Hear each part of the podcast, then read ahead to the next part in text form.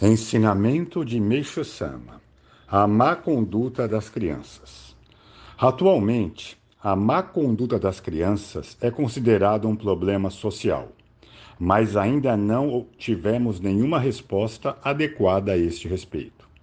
As atuais e variadas teorias para prevenir a má conduta ainda são muito superficiais, e o fato de que nenhuma delas tenha tocado o âmago da questão é lamentável. Vou apresentar o que creio ser um método absoluto de prevenção. Antes de tudo, é preciso deixar bem clara a causa fundamental do problema.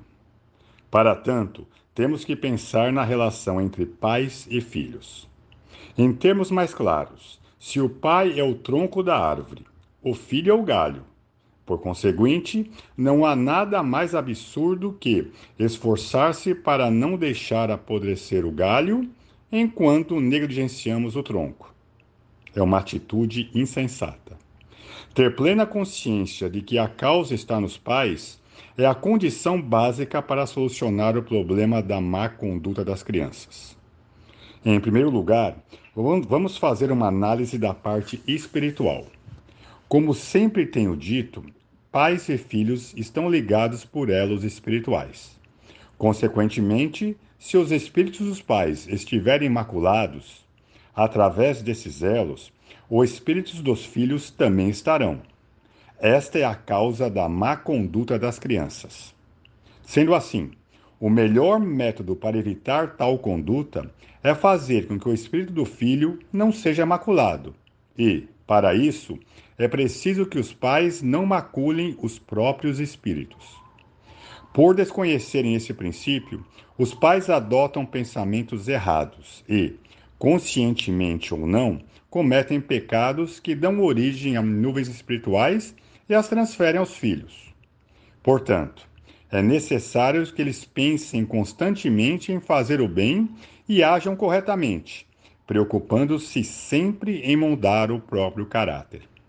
Afirmo que, além deste, não há outro método eficaz. Acima, apresentei a interpretação fundamental do aspecto espiritual. Agora explicarei sobre o ângulo material. Os filhos aprendem com os pais e procuram copiá-los. Por essa razão, se os pais pensarem e praticarem a desonestidade e a maldade, por mais habilmente que escondam esses pensamentos e práticas, como moram sob o mesmo teto, é certo que um dia os filhos ficarão sabendo.